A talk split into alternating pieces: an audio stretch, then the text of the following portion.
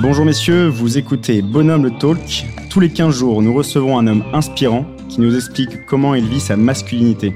Ensemble, nous discutons de son expérience, des défis qu'il peut rencontrer en tant qu'homme dans sa vie quotidienne et de ses aspirations. Rejoignez-nous pour une discussion d'homme à homme, sans détour ni tabou.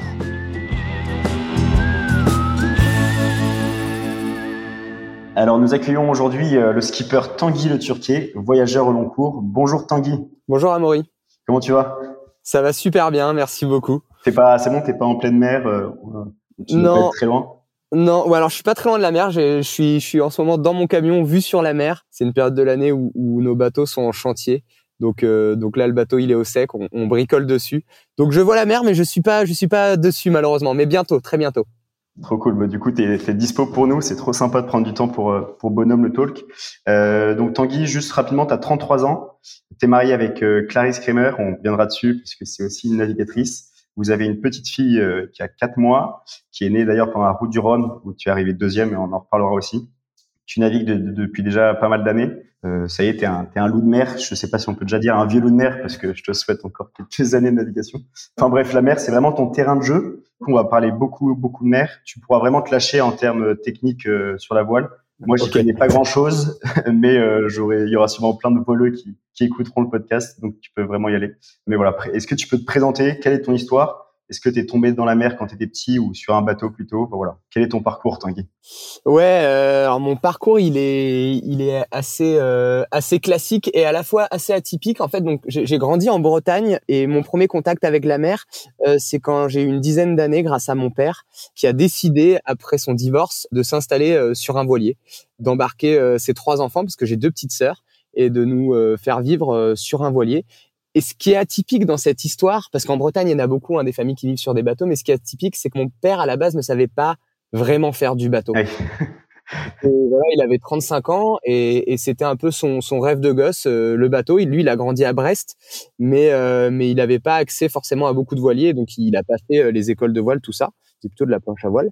Et à 35 ans, il a, il a décidé d'aller vers son rêve et il s'est jeté à l'eau. Il a acheté un petit bateau de 10 mètres. Euh, je me souviens, il était bleu turquoise, il était magnifique. Et il nous a embarqués euh, pour qu'on puisse vivre dessus. Et donc, ça a été un peu ma première rencontre avec la mer. Et donc, on vivait dans ce bateau, mais dans le port. Euh, on vivait dans le port de, de Vannes. On partait timidement faire quelques euh, croisières sur, euh, sur les week-ends pour aller à Ouad, Belle-Île, les îles qui n'étaient pas très loin. Euh, et c'est comme ça que j'ai découvert la navigation.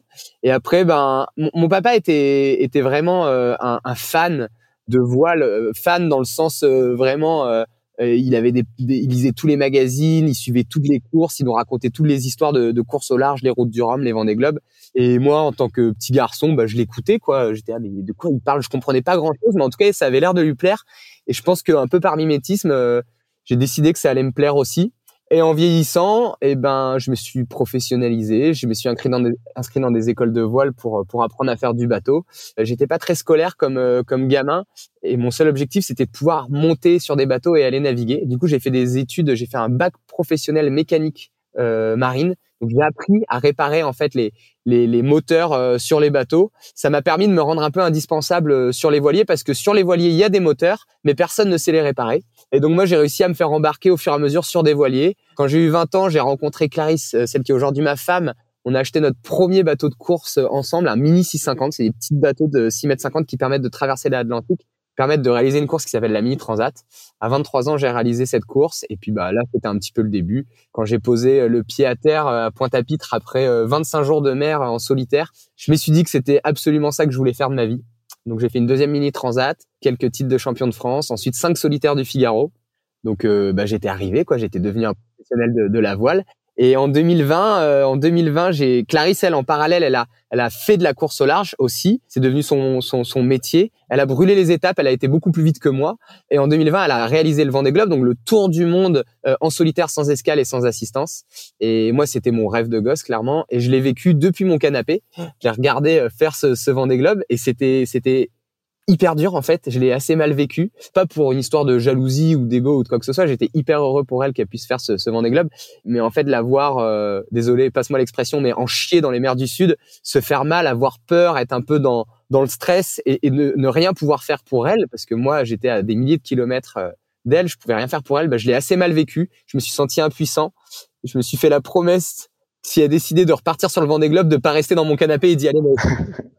Donc en, 2020, je me suis euh, un peu bougé les fesses et, j'ai acheté, j'ai réussi à, lever suffisamment de finances pour acheter un IMOCA, un grand bateau de 18 mètres. Et puis, et puis aujourd'hui, bah, je me prépare pour le Vendée Globe 2024. Voilà très rapidement mon parcours. excellent. Et euh, non, mais trop bien. Du coup, là, c'est le fait que tu parles de, ta femme. C'est vrai que c'est quelque chose d'assez particulier. Vous êtes tous les deux, euh, vous êtes mariés, vous êtes tous les deux navigateurs. Est-ce qu'il y a beaucoup de couples comme ça autour de vous dans la marine ou alors autour de nous, il y en a quelques-uns, mais c'est pas la majorité. Un couple qui arrive ensemble au départ du Vendée Globe, euh, ça s'est fait qu'une seule fois avec euh, Sam Davis et Romain Athanasio. Donc voilà, on est on est un peu le deuxième couple à, pouvoir se présenter de mémoire. Hein. Peut-être euh, si j'en oublie, je, suis désolé, mais je crois pas. Et ouais, non, c'est quand même assez rare. Euh, avec Clarisse, on a la particularité de de s'être rencontrés jeunes. On s'est rencontrés à 20 ans et on s'est pas rencontrés dans le milieu de la course au large. En fait, on s'est rencontrés, on était tous les deux étudiants et je dirais que notre association a fait qu'on qu'on est devenu euh, skipper de, de, course au large.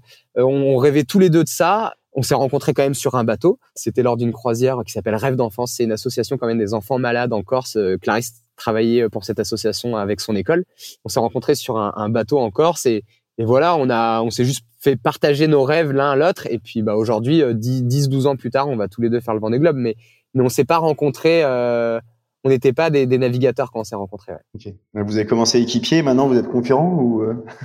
maintenant on est clairement concurrent. Alors ouais, on a on a effectivement on a fait une course, c'était en je sais plus en 2000, 2016. Euh, on a fait une transat qui s'appelle la Transat AG2R qui se court en double sur des bateaux de 10 mètres et on l'a fait ensemble. On était en, double sur ce sur ce bateau-là et ça s'est très très mal passé. Euh, c'était une catastrophe. Pourquoi? Parce qu'en fait quand tu fais de la course au large, alors là c'était en double, et ben t'as besoin d'avoir deux guerriers à bord. En fait, nous, on était un couple qui voulait prendre soin l'un de l'autre, et en fait, ça marche pas du tout. Donc, on a fini par par se mettre un peu dessus et on a décidé de plus jamais faire de la compétition ensemble sur le même bateau. En revanche, on est euh, ouais, ça nous arrive d'être concurrents. On a fait une solitaire du Figaro l'un contre l'autre. On a fait quelques courses en mini 650 l'un contre l'autre.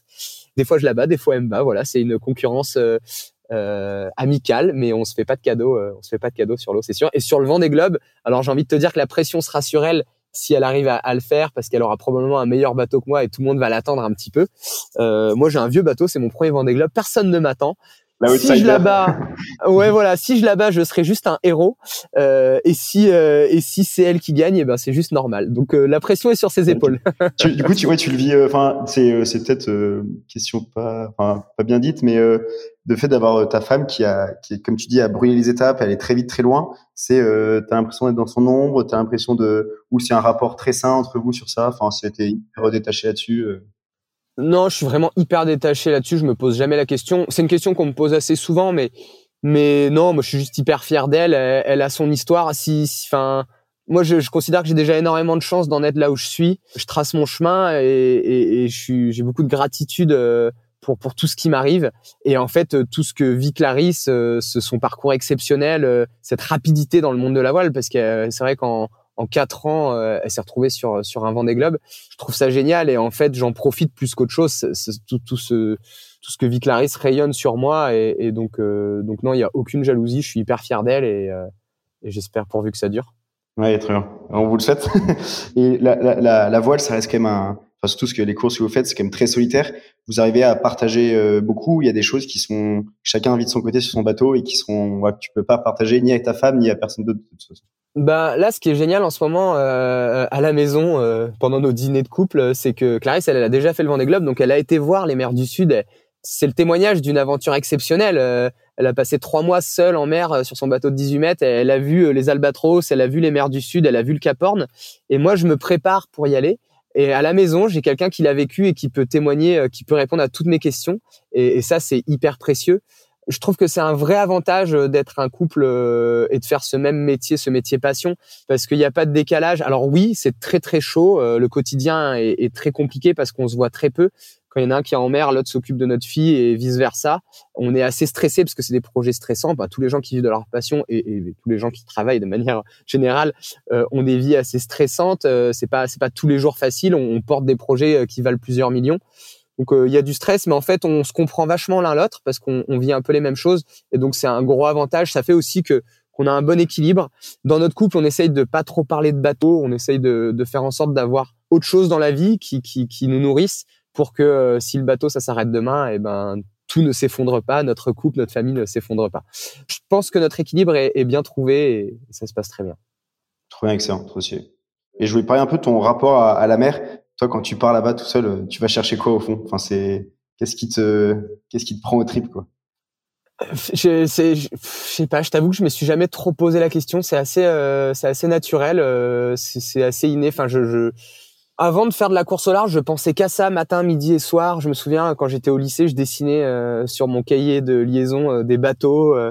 je regardais toutes les vidéos que je pouvais de, de, de, de navigateurs. Je, je, ne pensais qu'à ça. C'était vraiment, c'était, c'était, c'était maladif et et en fait, le jour où j'ai pu réaliser, commencer à réaliser mes rêves de navigation, et eh ben j'ai, je me suis senti complètement vivant à ce moment-là et je me suis jamais vraiment posé la question de pourquoi est-ce que je faisais ça. Ce que j'aime dans la navigation, c'est, c'est alors dans, dans, le bateau, ce qui me plaît en premier lieu, c'est le moyen de locomotion, se dire que tu peux aller d'un point à un point B euh, juste avec la force du vent. Moi, j'étais un grand fan du film Waterworld.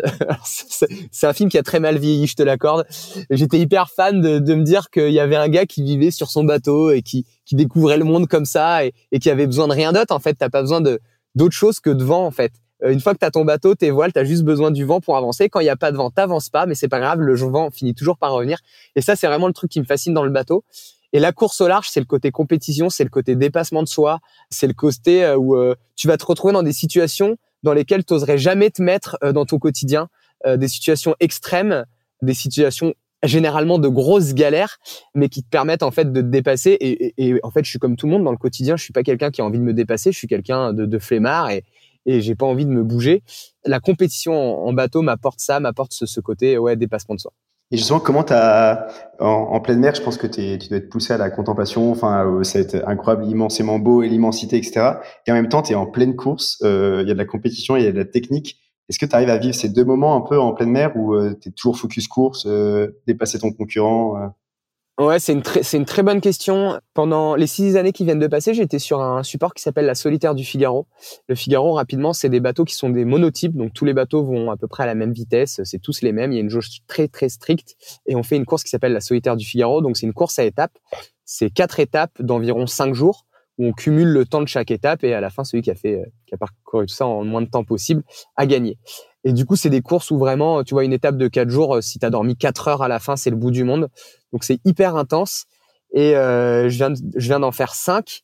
Et en fait, c'était des moments où je ne profitais plus du tout de la mer, où j'étais devenu un espèce de, de, de geek de, de, réglage, de, je passais euh, peut-être 20 heures sur 24 à barrer, à régler mes voiles, à faire de l'ordinateur pour, euh, pour trouver la meilleure stratégie. Et en fait, j'étais complètement déconnecté de ce qu'était la mer et il y avait plus ces moments de, de contemplation. Et ça, je l'ai, tu vois, au bout de cinq ans, j'en ai eu ras-le-bol, j'étais à bout de souffle. Et de revenir sur des plus gros bateaux, sur des courses plus océaniques, plus longues, me permet de redécouvrir euh, un peu ces moments de contemplation. Donc, il y a quand même de la navigation, il y a quand même de l'intensité, du sportif, euh, de la réflexion sur la stratégie. Donc, c'est quand même hyper intense, mais il arrive à avoir des petits moments où euh, tu te poses, tu regardes la mer, tu prends, tu manges un plat lyophilisé en, en regardant un beau coucher de soleil. Et ouais, ça, c'est clairement les moments de kiff. C'est le 1% de bonheur qui, qui, qui essuie le 99% de galère quand tu fais une course en fait. Donc, euh, donc ouais, ouais, je pense que sur ces gros bateaux et sur euh, des courses longues, euh, on arrive à, à, à, gérer les deux, ouais. Et, justement, toutes ces galères là, tu, c'est comment tu les vis en pleine mer dès que tu as, une merde sur ton bateau, une merde technique ou autre? Où est-ce que tu trouves la force un peu de continuer? Ou est-ce que tu, où est-ce que tu, tu, tu, chiales tout seul en plein océan? Enfin, ouais. Comment commenter quoi? Ouais, c'est marrant. C'est, c'est, tu vois, quand, quand je suis à terre et que je repense aux galères que j'ai pu vivre en mer, je me dis mais comment est-ce que j'ai pu gérer ça? Ou quand Clarisse me raconte ses galères qu'elle a vécues je me dis mais comment t'as fait? C'est pas possible. Comment t'as pu gérer ça? Et en fait quand t'es en mer euh, t'as pas le choix tu retrouves tu trouves les ressources en fait. Ton bateau c'est c'est le seul moyen d'avancer d'accord? C'est le seul moyen euh, qui qui va te permettre d'arriver de l'autre côté euh, si on imagine une transatlantique. Et et donc t'as pas le choix tu tu te laisses pas le choix finalement. Tu vois à terre on a toujours des éjappatoires. On peut toujours euh, se permettre de pas affronter nos responsabilités, de pas affronter euh, la réalité. On peut, on peut même se mentir à soi-même. En mer, t'as pas du tout cette option-là. Si euh, ton mât il est tombé, si ta voile elle est déchirée, si t'as si t'as cassé ton safran, enfin je sais pas, euh, tu es obligé de trouver une solution pour continuer d'avancer. Il y a pas un hélico qui va arriver et, te, te, dépanner, te donner la pièce qui te manque, te donner du courage même en fait. Euh, tu es obligé de te, te, débrouiller tout seul. Et ben ouais, euh, je je je je, je sais pas, c'est c'est c'est assez inné en fait quand tu es en mer. Et je pense que n'importe qui se retrouverait dans ces situations-là y arriverait. Tu tu commences toujours par râler un peu, baisser les bras. Moi, je râle beaucoup. Je dis ah chier, fais chier, ça me saoule. Pourquoi, pourquoi moi, c'est injuste. Tu vois, j'essaye de, de trouver un coupable. Et puis très vite, tu dis non, mais en fait là, de toute façon, tu es sur ton bateau, il va falloir réparer pour continuer d'avancer. Donc tu répares, tu répares. Et j'ai toujours réussi à m'en sortir. Et du coup, c'est quoi le moment que tu kiffes le plus quand tu es en, en navigation? C'est euh, c'est le départ, l'arrivée, c'est le moment où tu es vraiment en plein dans un bon grain? Ou euh, justement plutôt quand c'est quand c'est pétole et que tu peux profiter un peu comme un touriste euh, sur la mer? C'est clairement quand ça s'arrête. Mon meilleur moment en mer, c'est quand ça s'arrête. en fait, je sais pas, il y a une espèce de truc inexplicable que je pense tous les marins pourront te dire. C'est que quand on est en mer, on n'a qu'une seule envie, c'est que ça s'arrête. On se dit, mais qu'est-ce qu'on fait là? Qu'est-ce qu'on fait là? Pourquoi, pourquoi on continue de faire ça? Et dès qu'on pose le pied à terre, on se dit, mais j'ai tellement hâte d'y retourner. Et vraiment, et ça fait 12 ans que je fais ça et j'ai toujours pas l'explication. Je ne sais pas pourquoi. Je pense que quand on est en mer, on, on vit vraiment l'instant, on se projette pas, on se pose pas trop de questions.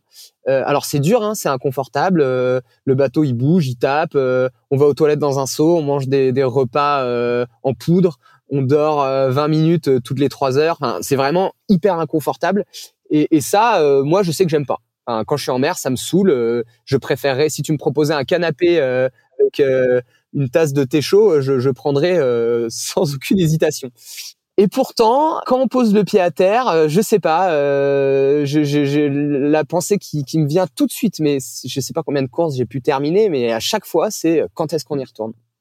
C'est comme une espèce d'addiction, aimer se faire mal. ouais, j'ai, vraiment, j'ai pas l'explication, mais c'est vraiment ce que je ressens. Ouais. Et est-ce que du coup, tu as l'impression qu'il y a un peu une, une fuite vers la mer ou parce que tu te sens pas à l'aise sur la terre des hommes ou non, tu es autant à l'aise sur terre que sur mer? C'est juste que tu es comme ça et euh, ta passion, c'est l'autre. Il y a complètement une fuite, c'est-à-dire que tu deviens addict à, aux, sensations extrêmes parce que ça reste des, des bateaux qui t'offrent des sensations assez euh, assez dingues. Tu es aussi dans des situations où voilà, tu, tu, tu, dois repousser tes limites et en fait, tu deviens un peu addict à ça. Et donc, continuer de faire des projets de course au large, oui, c'est un peu une fuite en avant. C'est-à-dire que tu, tu as tout le temps envie de plus, de plus haut, de plus grand. Tu vois, euh, moi, je viens d'un milieu où mes parents avaient pas beaucoup d'argent j'ai pas vraiment fait de grosses études. Euh, J'étais pas prédestiné à faire de la course au large en solitaire, mais l'envie de se dépasser, l'envie de, de, toujours plus fait que demain je vais, je vais peut-être faire le vent des globes. Et ça, c'est assez ouf quand je regarde d'où je pars et où je vais, où j'arrive. Je me dis qu'en fait, euh, j'ai toujours eu envie de plus et je me suis toujours donné les moyens pour, pour, pour y arriver. Donc oui, c'est petite fuite en avant. Un jour, il va falloir que ça s'arrête et, et accepter de vivre le quotidien et la vie normale, en fait. Du coup, là, tu, ouais, tu parles de fuite et tout. Il y a, il y a un côté très solitaire sur l'eau à côté, tu as l'air d'être quand même assez social, tu es un bon communicant, enfin, on pourra reparler notamment de ce que tu fais avec Lazare et tout. Tu as l'air d'être un bon vivant et euh, un joyeux marin, etc. On pense à, à tous les chants de marins qui peuvent venir en tête. Mais euh, comment tu gères ta solitude euh, au quotidien sur l'eau? En fait, tu as raison, je suis quelqu'un de... Alors, je suis pas hyper social. je préfère passer un samedi soir tout seul chez moi avec ma famille plutôt que de sortir. Mes copains te le diront. Mais par contre, oui, j'aime les gens, j'aime rencontrer les gens j'aime leur raconter ce que je fais, j'aime écouter ce qu'ils font, j'aime beaucoup ce, lien euh, social. Par contre, j'adore me retrouver seul sur mon bateau parce que c'est quelque chose qui est inédit, je trouve. C'est une solitude qui est choisie. On te propose d'être tout seul pendant un temps donné et ça va s'arrêter. C'est pas une solitude qui va durer. Tu vas pas rester seul jusqu'à la fin de tes jours. C'est juste là, tu as un petit moment dans, dans ton année où là, on te propose d'être tout seul et en fait, c'est hyper précieux il y a rien. Enfin, je, je sais pas ce qui propose ça euh, dans le monde, euh, cette petite aparté dans ton quotidien où, tu peux être tout seul et profiter de cette solitude. La solitude, pour moi, c'est hyper positif. Ça t'apporte plein de choses. Ça permet de peu de te recentrer, de faire le point sur toi. Je trouve que c'est quelque chose qui est précieux. Mais c'est une solitude qui est choisie et qui est pas qui a, du, a durée déterminée finalement. Donc euh, donc en fait j'en profite. Euh, je ne souffre pas du tout de la solitude quand je suis en mer parce que je sais que ça va s'arrêter. Alors cela dit, ça va peut-être changer avec l'arrivée de ma petite fille parce que j'ai pas encore fait de course en, connaissance de, ma petite fille, mais mais euh, ça va peut-être venir. Mais quand je suis en mer et que je suis tout seul, je profite vraiment de cet instant-là, en sachant que ça va se terminer. Ouais, je comprends. Et euh, là, tu parlais de ta fille. Euh, si je me souviens, tu as appris son, sa naissance quand tu étais encore à la route du Rhum. Ça, ça fait quoi de devenir père tout seul sur son bateau, loin de ça ouais? C'était. Alors il y en a qui doivent crier ah l'égoïste, il a préféré aller faire du bateau plutôt que d'être à l'accouchement. Oui c'est vrai, je préférais. Non non c'est pas vrai. En fait je me suis retrouvé en mer sur la route du Rhum parce que j'étais obligé de faire cette course pour pouvoir me qualifier pour le Vendée Globe. Il se trouve qu'avec Clarisse ça faisait un moment qu'on essayait d'avoir un enfant et, euh, et c'est tombé. Euh, son terme est tombé en plein milieu de la route du Rhum. Donc bah, on a fait ce choix de, de on l'a pris ensemble. Hein, euh, que j'aille quand même sur la route du Rhum parce que bah voilà j'étais dans un projet qui, qui, qui était long, qui, qui avec beaucoup d'investissement et c'était un c'est un peu le projet d'une vie euh, de se qualifier pour ce Vendée Globe. Je suis quand même parti faire et puis ben manque de peau, Clarisse a accouché euh, pendant la route du Rhum, mais on était préparé pour ça. C'était un peu sa course en solitaire à elle et d'ailleurs elle a été hyper courageuse. Enfin je suis, je suis hyper euh, admiratif de, de ce qu'elle a pu faire. Et moi, de mon côté, ben, de mon point de vue, J'étais vraiment au milieu de l'océan, j'étais à 180 000, donc environ 300 km au sud des Açores euh, quand Mathilda est née. Donc vraiment au milieu de l'Atlantique. Le, port le plus proche était minimum à 3-4 jours de mer.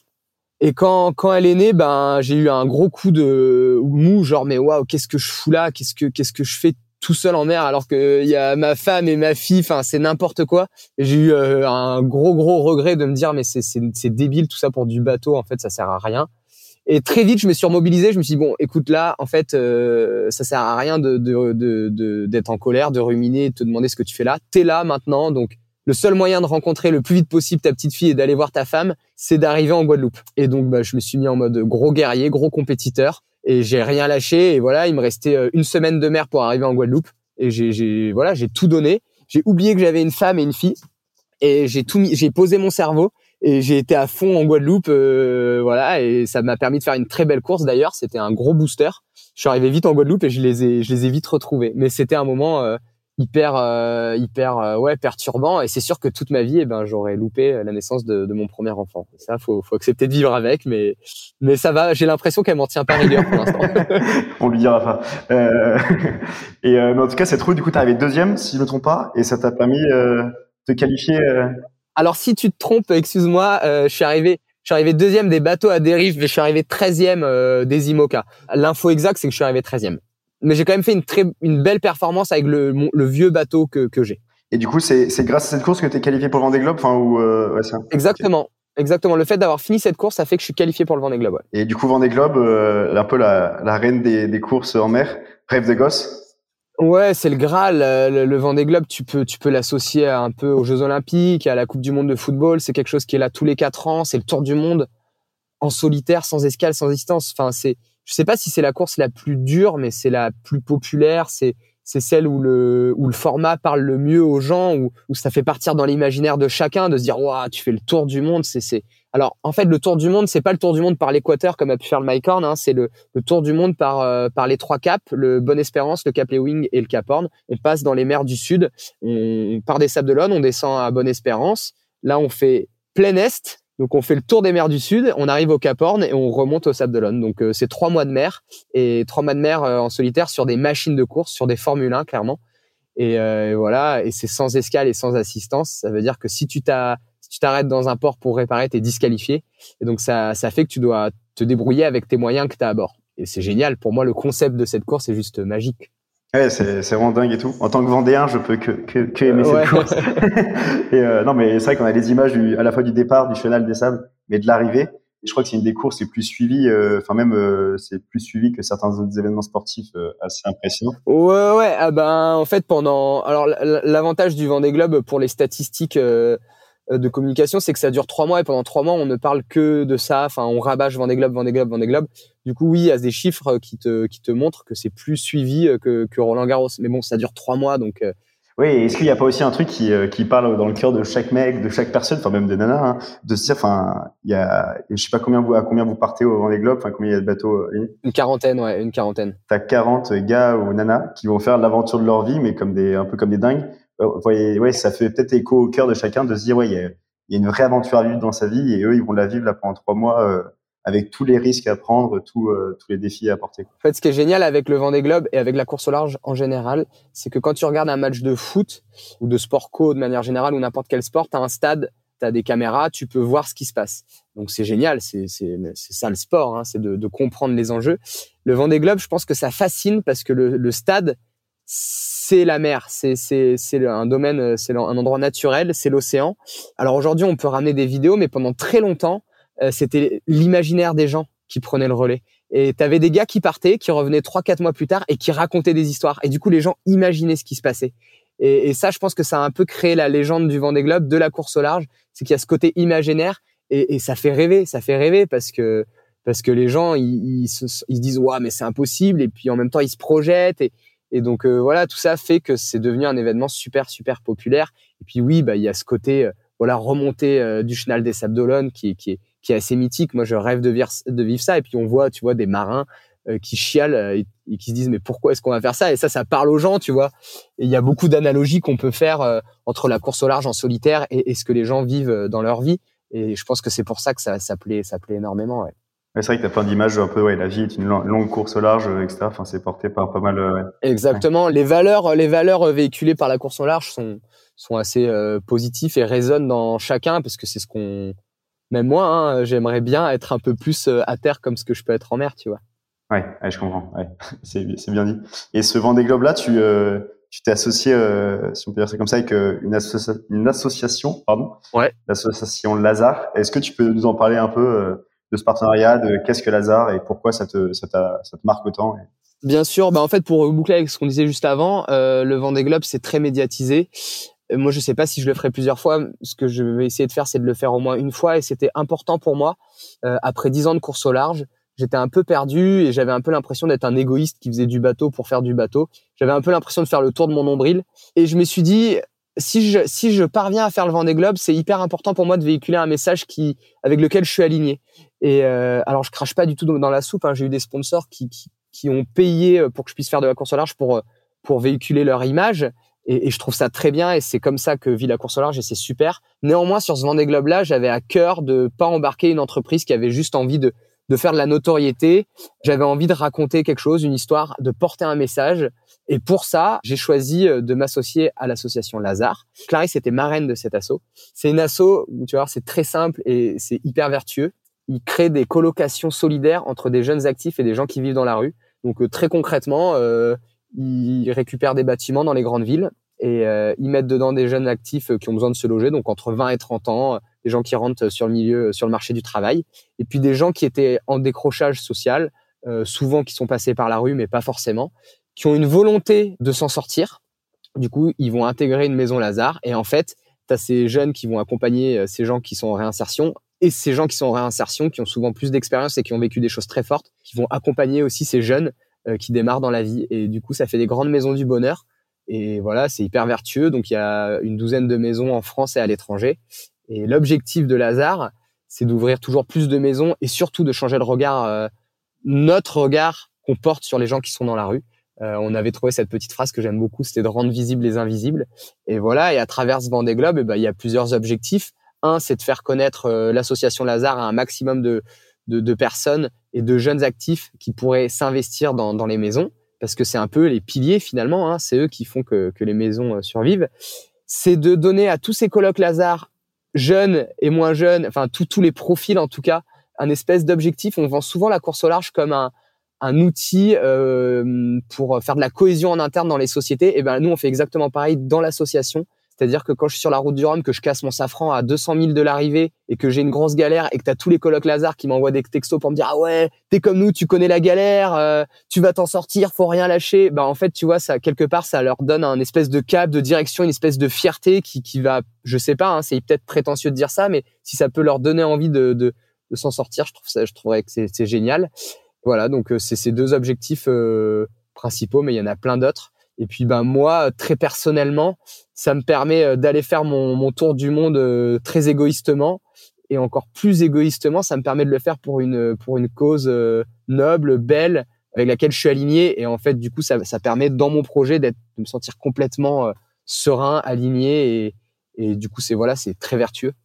Ouais et, au fond on a tous enfin tous les gars on a besoin de porter des des causes ouais, qui nous dépassent un peu, qui nous transcendent et de se sentir ouais un peu ouais, euh, avec un poids sur les épaules, un poids noble, et ça nous donne envie de nous dépasser. Enfin, je pense que tu, tu profiteras encore plus de, enfin, tu profiteras. Ça te, sera peut-être un peu une bouée à laquelle te raccrocher en moment de galère en disant, bah, en fait, tu le fais pour un truc qui te dépasse. C'est, exactement ça. C'est complètement une bouée. C'est-à-dire que quand tu es dans les mers du Sud en galère et que tu plus envie, que tu qu'une seule envie, c'est d'arrêter de jeter l'éponge, Et en fait, que dans ta grand voile, t'as Lazare, les colocs solidaires, et que tu, tu te repasses les visages de tous les colocs et de tout ce qu'ils ont vécu parce qu'ils te racontent leurs histoires. Euh, tu vois, on a Christian et Tumtum qui, pardon, qui sont les marins et les parraines du bateau. C'est des gens qui ont vraiment eu des gros passages à la rue, mais là, je t'en prends deux, ils sont plusieurs. Et en fait, bah, juste, c'est une énorme bouée, tu peux pas abandonner. Et c'est pour ça que je dis que c'est encore une fois égoïste de ma part. C'est que pour moi, c'est trop, c'est, c'est, c'est un espèce de moteur. Et j'ai l'impression que Lazare euh, est plus un, un soutien pour moi que je le suis pour eux, clairement. Oui, en même temps, tu portes leur, euh, leur cause un peu loin et euh, et t'es ouais, t'es un peu leur, leur, chevalier des mers qui part avec euh, avec la grande cause, la grande voile et, euh, et annoncer un peu ce qu'ils font.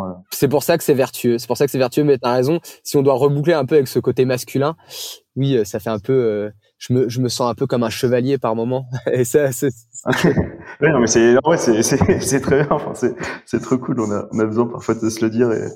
Et avec tout ça, Lazare est, est, très bon en com. Enfin, ils ont des super vidéos et tu, vous êtes assez alignés là-dessus ta dernière vidéo notamment euh, elle a joué à, Alex Samson là euh, euh, bon tu, tu, tu, vas vraiment monter sur euh, sur ton mât à un moment où... en fait il y a, y, a, y a une fille chez Lazare qui s'appelle Aliénor de Santenac qui est la respocom de Lazare qui est qui est voilà qui a un en fait, elle est, elle, elle, a, elle a une imagination de, de, de, de d'enfant, tu vois. je pense qu'elle a gardé son imagination de petite fille, sauf qu'elle, aujourd'hui, elle a les moyens de mettre les choses en place, tu vois. Et du coup, elle, est très flippante parce qu'elle me fait faire des trucs complètement absurdes. On a fait deux vidéos qui, qui ont bien buzzé sur les réseaux. Ça nous a permis de trouver des partenaires. Et du coup, elle avait cette idée euh, complètement saugrenue de faire un, un fake mast walk. Donc, euh, pour ceux qui veulent, vous pouvez aller voir la vidéo sur nos réseaux où en fait, euh, Alex Thompson, en, je sais plus, en 2015, un truc comme ça, avait couru sur son mât sur son bateau qui naviguait, qu'il avait mis à l'horizontale et il court sur son mât pour aller faire un plongeon à 3 mètres de haut au bout. Donc nous, on a voulu refaire la, même. On a récupéré ces codes-là. On en a fait un fake. Évidemment qu'on l'a pas fait. On l'a fait avec des colocs. Enfin voilà. Et on a promis de faire une vraie cascade si on trouvait nos partenaires. C'était une vidéo promotion. Donc oui, il y a une cascade en préparation. Je suis quand même un peu euh, chaud du truc, mais j'ai pas envie de mourir non plus. On va pas faire un vrai mass walk. On, imagine plutôt partir. Moi, je fais beaucoup de, de sport, euh, de glisse, euh, kite, surf, tout ça. Donc, on va plutôt partir sur un délire comme ça. Mais j'en dis pas plus. vous découvrirez quand on aura trouvé nos partenaires. On a bah, du coup euh, sponsorisez vite euh, Tanguy s'il vous plaît. on, a, hâte de le voir. On en parlait un peu à un moment. Enfin, tu disais voilà, c'est euh, si à un moment tu dois arrêter le bateau. Enfin, c'est tu, tu veux pas. je sais plus comment tu l'as formulé, mais on parlait un peu de la fin de potentielle de ça. Est-ce que tu t'imagines un peu ce moment où tu raccrocheras un peu pour une dernière fois ton bateau au port, ou où tu repousses un peu cette idée-là et, et pour l'instant ta vie c'est la mer? Et, euh, et c'est que ça? Non, en fait, j'y pense. Après, je raccrocherai jamais un bateau. C'est juste qu'un jour, je, raccrocherai, je raccrocherai avec le milieu de la course au large. J'arrêterai de faire de la compétition. Ça, c'est sûr et certain. Et je pense que ça arrivera plus vite que que ce que les gens peuvent imaginer parce que finalement j'ai 33 ans, c'est encore jeune dans ce milieu-là. Mais j'aspire à faire autre chose, j'aspire à faire des choses qui dépassent juste le, le sport. C'est génial, hein, de, c'est une chance, enfin c'est vraiment une chance euh, de pouvoir vivre de, de, sa passion, de son sport, de, de vivre de la compétition. Il y a, des milliers de, jeunes qui en rêvent. Et donc je profite enfin quand j'étais quand j'étais gosse on m'aurait dit que j'aurais eu cette vie mais j'aurais fait des bonds de, de, de 3 mètres d'eau parce que parce que c'est c'est une véritable chance et tous les jours je remercie et je profite. Maintenant en vieillissant en devenant adulte je me rends compte que j'ai besoin d'autres choses pour pour nourrir euh, ben pour nourrir mon cerveau. J'ai besoin de, de faire des choses qui dépassent le sport. J'ai besoin de voilà, j'ai envie de fonder une famille, j'ai envie de m'occuper de cette famille, j'ai envie de prendre soin des gens, j'ai envie de rendre un peu tout ce que j'ai reçu. Et en fait, quand tu fais de la course au large, ben des fois, tu as un peu la sensation d'être euh, de faire les choses que pour toi, quoi. Et donc, euh, moi, j'ai cette espèce de rêve là de faire le tour du monde à la voile en solitaire. Euh, je vais, j'ai très envie d'aller au bout de ce truc-là pour moi, mais aussi un peu pour pour ma famille, pour ma fille, pour les gens qui m'observent, pour leur montrer que en fait euh, aller au bout de ses rêves bah, c'est possible en fait et que c'est super stylé mais ça les gens le savent que c'est stylé d'aller au bout c'est une chance mais c'est possible j'en suis la preuve vivante parce que rien ne me prédestinait à ça enfin j'ai vraiment une fois de plus je me suis bougé de A à Z euh, pour y arriver alors j'ai pas encore réussi mais j'espère. Un jour, je raccrocherai avec la course au large, je ferai autre chose, euh, je rendrai un peu de tout ce qu'on m'a donné, mais par contre, je continuerai toute ma vie de faire du bateau, ça c'est clair et net. Et, et en fait, le plaisir d'être sur un bateau, il restera le même. C'est juste que j'aurais pas envie de, doubler le plaisancier à côté, même si, même si peut-être, mais, mais j'aurais pas besoin, voilà, de, de, de, rendre des comptes à des partenaires, ce genre de choses. C'est juste ça. Très bien. Merci beaucoup. Et euh, on va pas tarder à, finaliser ce podcast. Euh, J'ai juste quelques un peu questions un peu plus larges, mais euh, est-ce que tu as des exemples un peu d'hommes dans ta vie, des exemples un peu d'hommes accomplis? Est-ce que c'est des, des grands navigateurs, des, ou c'est complètement un tout, type d'hommes? Voilà, et pourquoi, pourquoi c'est des exemples pour toi? Je pense que j'ai beaucoup de chance de pouvoir répondre à ça parce que je suis pas. Je, pense que malheureusement tous les hommes ne peuvent pas euh, euh, donner cette réponse-là, mais moi clairement les, les, les hommes qui m'inspirent le plus et je pense que ça devrait être naturel et j'espère qu'on répondra à ça de moi un jour. C'est clairement mon père et mon grand-père qui sont les deux hommes euh, que je connais le mieux et qui m'inspirent le plus. C'est des, c'est, c'est deux, deux personnes qui se ressemblent beaucoup. J'aspire à leur ressembler aussi. C'est des, c'est deux hommes qui ont été capables d'être heureux dans leur vie, même si ça n'a pas toujours été facile, et, ils ont été capables d'être heureux avec des petites choses, avec des choses faciles, des choses simples. Ils ont su trouver le bonheur euh, là où il était en fait, ils sont capables de regarder le, verre à moitié plein et pas le verre à moitié vide. Ils sont capables de voir toute la chance qu'ils ont et pas toute la malchance qu'ils ont. Et, euh, ça, je trouve ça, que c'est la plus belle valeur qu'ils ont pu euh, pu m'inculquer. Notamment en ce moment où je considère vraiment que j'ai beaucoup de chance et c'est hyper facile de voir la chance que j'ai parce que parce que je, je, vis mon rêve. Et en fait, régulièrement, ils me rappellent que que oui, je suis très heureux, j'ai de la chance, mais c'est pas parce que je fais du bateau, c'est parce que je suis en bonne santé, euh, que j'ai toute ma famille autour de moi voilà toutes ces choses là et, pour ça bah c'est des personnes euh, ouais c'est un peu les deux êtres humains masculins que que qui me fascinent le plus ouais.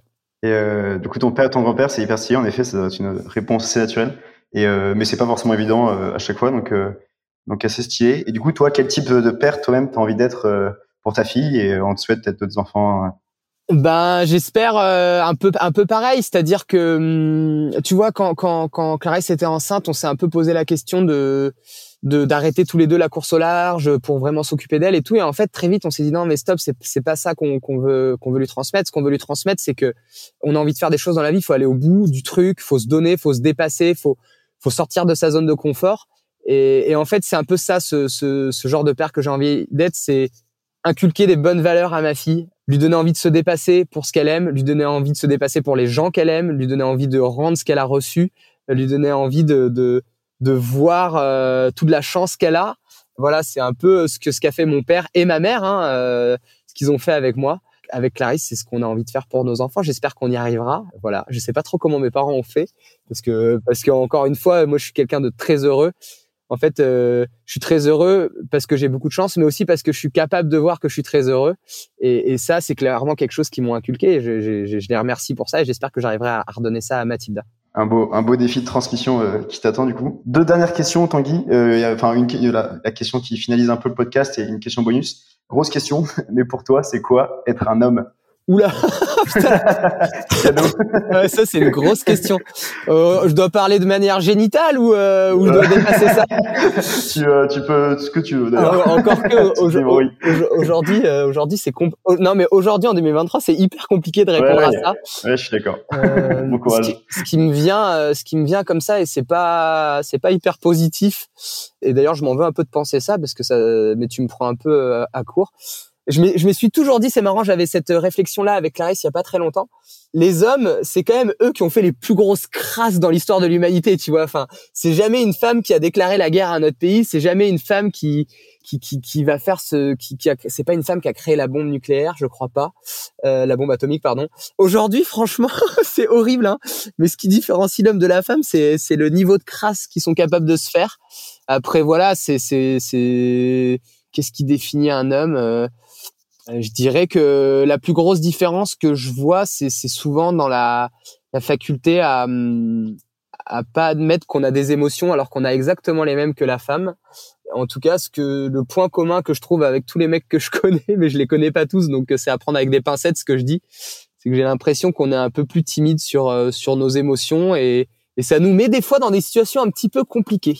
Voilà. Et alors, je pense à ça parce que je suis quelqu'un qui, qui retransmet beaucoup. J'essaie de retransmettre beaucoup d'émotions pour un garçon, je pense, et j'espère que j'arriverai à retransmettre ça à, mon fils si un jour j'en ai un. Mais non, franchement, c'est une question hyper compliquée. Ouais. Je, là, je sais pas trop. Euh... c'est pas on, on, te laisse partir au Vendée Globe. Ouais, voilà. et tu me... après. Je, je, je, j'y répondrai en, revenant du Vendée Globe. Voilà. T'as trois mois, t'as trois mois pour y réfléchir. et non, la petite question bonus pour tous les voileux qui vont nous écouter. Quel conseil tu à, un amateur pour gagner le, le prochain Spi West France Ah, et eh ben alors, si le prochain amateur qui fait le Spi West France est sur le rond des grandes surprises, je lui dis déjà c'est mort parce que moi j'y serai et c'est nous qui allons gagner. Euh, on le fait avec pour être deuxième alors. alors pour être deuxième, euh, Sylvain vient de terre, il faut aller jouer côté euh, la Trinité. S'il s'il vient de la mer, je sais pas. non, non, je sais pas. C'est en vrai le meilleur conseil que je peux donner à quelqu'un qui veut gagner Spi West France, c'est de pas traîner trop longtemps au bar le soir. Voilà. C'est un bon conseil, j'espère qu'ils sauront l'écouter. un grand merci Tanguy pour, euh, pour ce podcast. C'était hyper cool euh, de parler comme ça aussi simplement avec toi. Avec merci plaisir. d'avoir été euh, aussi simple et franc et tout. Et pour tout ce que, tout ce que tu as confié, ce que tu as raconté. Messieurs, on va s'arrêter là pour ce, ce, nouveau podcast Bonhomme de Talk. N'hésitez pas à vous abonner au podcast, à mettre une petite note de 5 étoiles pour booster nos audiences. On se retrouve dans 15 jours avec un prochain invité. Et bah, d'ici là, bonne navigation à tous dans vos propres vies. Tenez bon la barre et bon vent.